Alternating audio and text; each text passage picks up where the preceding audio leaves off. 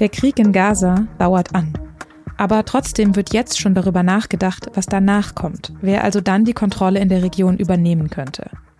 Über die verschiedenen Optionen für ein Gaza nach dem Krieg habe ich mit Peter Münch gesprochen, dem Korrespondenten der SZ in Israel. Er sagt, wichtig ist, dass eine palästinensische Lösung gefunden wird. Sie hören auf den Punkt, den Nachrichtenpodcast der Süddeutschen Zeitung. Mein Name ist Nadja Schlüter. Schön, dass Sie zuhören. In Gaza-Stadt wird seit Tagen gekämpft, immer heftiger. Und trotzdem sind immer noch Zivilisten in der Stadt. Manche wollen nicht gehen, viele können aber auch nicht, weil sie alt oder krank sind. Und es fehlt ihnen hier an allem. Eine Frau, die aus ihrem Haus vertrieben wurde, hat der Nachrichtenagentur Reuters davon erzählt. Für etwas Wasser, sagt sie, müsse ihr Sohn drei bis vier Stunden anstehen. Auch Bäckereien seien bei den Angriffen getroffen worden, es gebe deshalb kein Brot. Die einzige Lösung für Menschen wie sie wäre, dass der Krieg endet. Aber wann könnte er enden? Israels Ziel ist es ja, die Hamas im Gazastreifen zu zerstören. Das Ziel der Hamas wiederum, das haben Hamas-Funktionäre jetzt in Gesprächen mit der New York Times gesagt, ist ein Flächenbrand in Nahost, ein dauerhafter Krieg also. Das Ziel des Angriffs am 7. Oktober sei nie gewesen, die Situation für die Menschen in Gaza zu verbessern, sondern den Status quo komplett zu zerstören. Wann der Krieg endet, das kann also gerade noch niemand sagen. Trotzdem wird international schon diskutiert, wie es danach in Gaza weitergehen könnte. Am vergangenen Wochenende war der amerikanische Außenminister Anthony Blinken in Tel Aviv und er hat gesagt, Genau jetzt, im dunkelsten Moment, müsse man über einen nachhaltigen Weg zu Sicherheit und Frieden nachdenken. Nicht morgen, nicht nach dem Krieg, sondern heute. Über mögliche Lösungen für ein Gaza nach dem Krieg habe ich mit Peter Münch gesprochen. Er ist Korrespondent für die SZ in Israel. Herr Münch, erstmal, das Ziel Israels ist ja erklärtermaßen, die Hamas zu zerstören. Was hört man denn in Israel, wann das eigentlich als erreicht gilt? Naja, das ist nicht klar definiert, ähm, aber sicher ist, dass Israel nicht aufhören wird mit seiner Militäraktion in Gaza, wenn es nicht in irgendeiner Weise einen, einen Sieg vermelden kann. Das kann die Tötung des Hamas-Führers Sinwar sein oder es kann auch sogar eine, eine Kapitulation der Hamas sein, die irgendwann mal unter dem israelischen militärischen Druck zusammenbrechen könnte ähm, und sich dann anschließend in den Untergrund zurückziehen könnte. Klar ist auf jeden Fall, Israel wird diesen Krieg nicht beenden, wie es vier Gaza-Kriege vorher beendet hat, also mit einem Waffenstillstand und hinterher macht die Hamas weiter wie zuvor. Für Israel muss die Gefahr aus dem Gazastreifen gebannt sein. Die Hamas darf dort nicht mehr herrschen. Und deshalb ähm, kann der Krieg auch noch relativ lange dauern.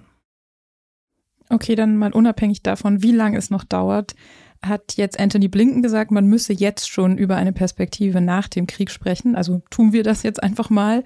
Eine Option wäre ja, dass Israel den Gazastreifen dann besetzt. Davor hat aber Blinken selber diese Woche gewarnt und die deutsche Außenministerin Annalena Baerbock auch. Warum warnen die davor? Eine solche Besatzung würde unweigerlich zu einem andauernden Guerillakrieg führen. Und das wäre wie eine ständige offene Wunde, also die dann auch andere Konfliktherde befeuern könnte im Westjordanland oder auch darüber hinaus. Also im Libanon. Es könnte zu wütenden Reaktionen in vielen anderen arabischen Staaten kommen. Also das ist, glaube ich, keine Lösung und das haben, haben Blinken und auch Baerbock ja deutlich klar gemacht. Aber für Israel scheint ja zumindest eine vorübergehende Besatzung schon eine Option zu sein, oder? Das hat zumindest Ministerpräsident Netanyahu am Montag so angedeutet. Ja, vorübergehend ist allerdings auch ein dehnbarer Begriff. Also sicherlich werden die Israelis sich nicht knall auf Fall zurückziehen, wenn sie nicht wissen, was danach in Gaza passiert. Und das ist das, was ähm, Netanyahu wohl gemeint hat, als er von einer Sicherheitskontrolle auf unbestimmte Zeit gesprochen hat. Aber längerfristig gilt das, was in Israel auch schon 2005 gegolten hat, als sich Israel freiwillig aus den Gazastreifen zurückgezogen hat. Es gibt in Gaza eigentlich für Israel nichts zu gewinnen. Die Mehrheit auch in der israelischen Regierung hat jedenfalls zum jetzigen Zeitpunkt schlicht kein Interesse daran, Verantwortung für mehr als zwei Millionen Palästinenser im Gazastreifen zu übernehmen. Und deshalb werden sich die Israelis wenn sie sicher sind, dass sie aus Gaza nicht mehr angegriffen werden, dann auch zurückziehen, glaube ich. Okay, dann schauen wir mal auf die anderen Optionen, was dann noch passieren könnte, weil angenommen, die Hamas ist weg, dann gibt es ja ein, ein Machtvakuum im Gazastreifen und dann wäre eine Alternative ja die palästinensische Autonomiebehörde, dass die da wieder übernimmt. Die hat jetzt aber zuletzt recht wenig Unterstützung von den Palästinensern selbst gehabt und gilt auch als sehr geschwächt. Ist das also realistisch, dass die da wieder die Kontrolle übernimmt? Der Plan, dass die Autonomiebehörde von Präsident Abbas übernimmt, ist das, was jetzt von den USA sehr hochgehängt wird und, und auch betrieben wird. Ad hoc glaube ich nicht, dass das klappen könnte. Also nach dem Motto Hamas weg, Israel raus und dann rückt Abbas wieder ein. Das wird so nicht funktionieren. Das würde vor allem dann so wirken, als sei Abbas von den Israelis oder von den USA eingesetzt. Und das ist sicherlich keine gute Legitimation, um in Gaza zu herrschen.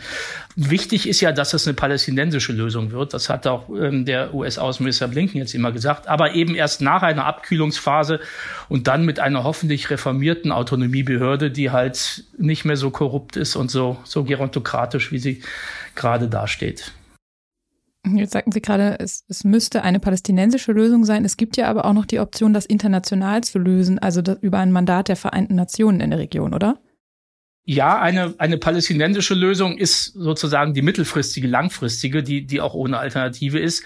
Aber eine kurzfristige Lösung könnte durchaus sowas sein wie eine UN-Beteiligung als Übergangslösung wohlgemerkt, ähm, nicht dauerhaft. Und ich halte das eigentlich in der jetzigen Situation auch für wahrscheinlich. Das wäre ein Signal dafür, dass die Welt sich wieder für diesen Konflikt interessiert und auch einsetzt. Mhm, und da hatte ich jetzt zumindest auch gelesen, dass da ja auch mal im Gespräch war, es könnte eine Zusammenarbeit mit arabischen Staaten geben, also sozusagen eine Koalition aus arabischen Staaten, die Gaza vorübergehend verwalten in Zusammenarbeit mit den Vereinten Nationen. Ist das auch eine Option? Ja, das, das wäre sogar wünschenswert und es wäre tatsächlich auch an der Zeit, dass die arabischen Staaten nicht nur Lippenbekenntnisse zur Solidarität mit den Palästinensern machen, sondern auch tatsächlich zu einer friedlichen Lösung beitragen. Und natürlich sähe es in der ganzen Region auch viel, viel besser aus, wenn sich arabische Staaten wie die Jordanier, wie die Ägypter, wie die Saudis, wie die Arabischen Emirate einsetzen würden für, für eine Lösung in Gaza. Mhm, also da höre ich jetzt raus oder fasse mal zusammen, eine gute Übergangslösung wäre eine arabische Koalition zusammen mit den Vereinten Nationen, die dann wieder übergeben an eine palästinensische Führung.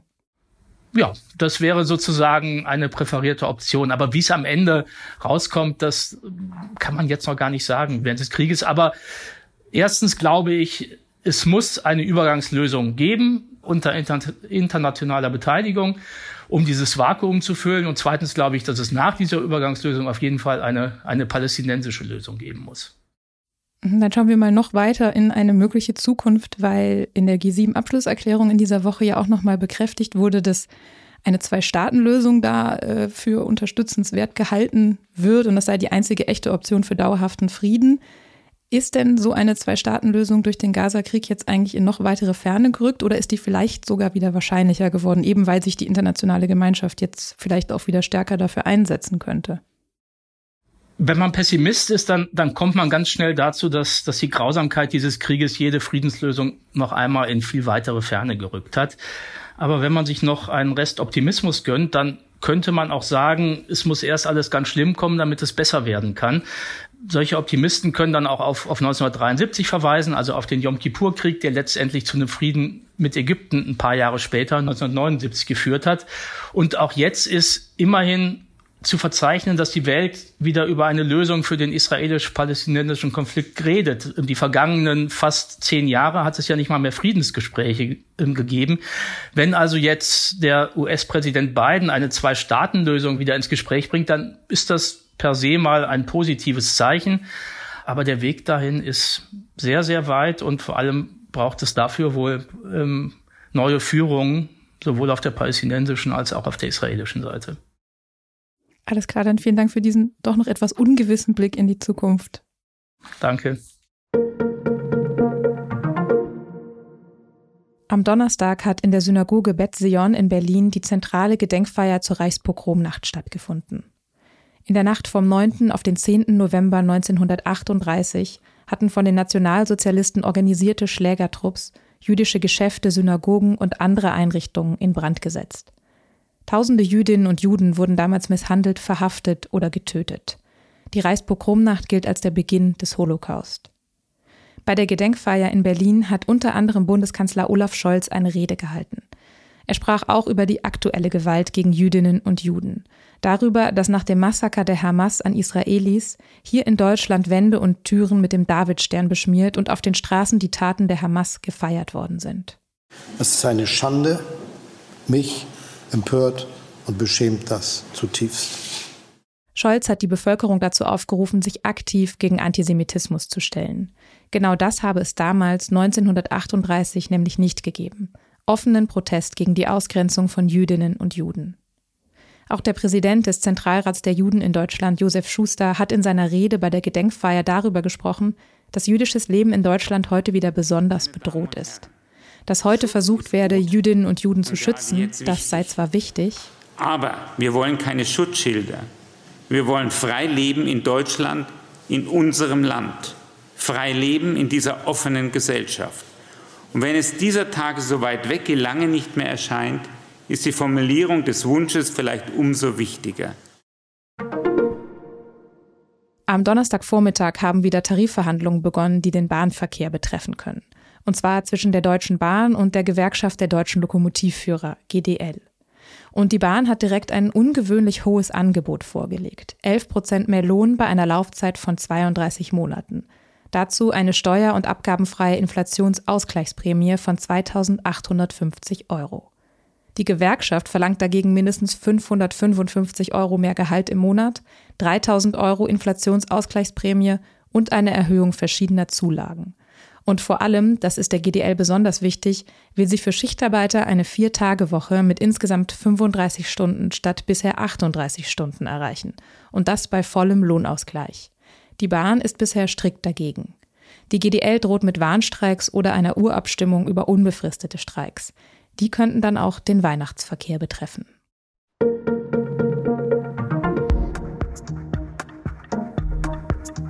Meine liebste Interviewreihe in der SZ ist Reden wir über Geld. Da erscheint jeden Freitag im Wirtschaftsteil ein Gespräch über, das ist jetzt nicht ganz so schwer zu erraten, Geld. Für die neueste Folge haben zwei Kolleginnen mit Stefan Ziegler gesprochen. Dem gehört eine der luxuriösesten Zahnarztpraxen Deutschlands. Und Sie kennen ja sicher dieses Klischee, Zahnarztpraxen sind Goldgruben. Was Ziegler dazu sagt und wieso er am Lächeln von Politikern erkennen kann, zu welcher Partei sie gehören, das können Sie in der SZ vom Freitag nachlesen. Redaktionsschluss für Auf den Punkt war um 16 Uhr. Produziert hat diese Sendung Benjamin Markthaler. Vielen Dank dafür, Ihnen vielen Dank fürs Zuhören und bis morgen.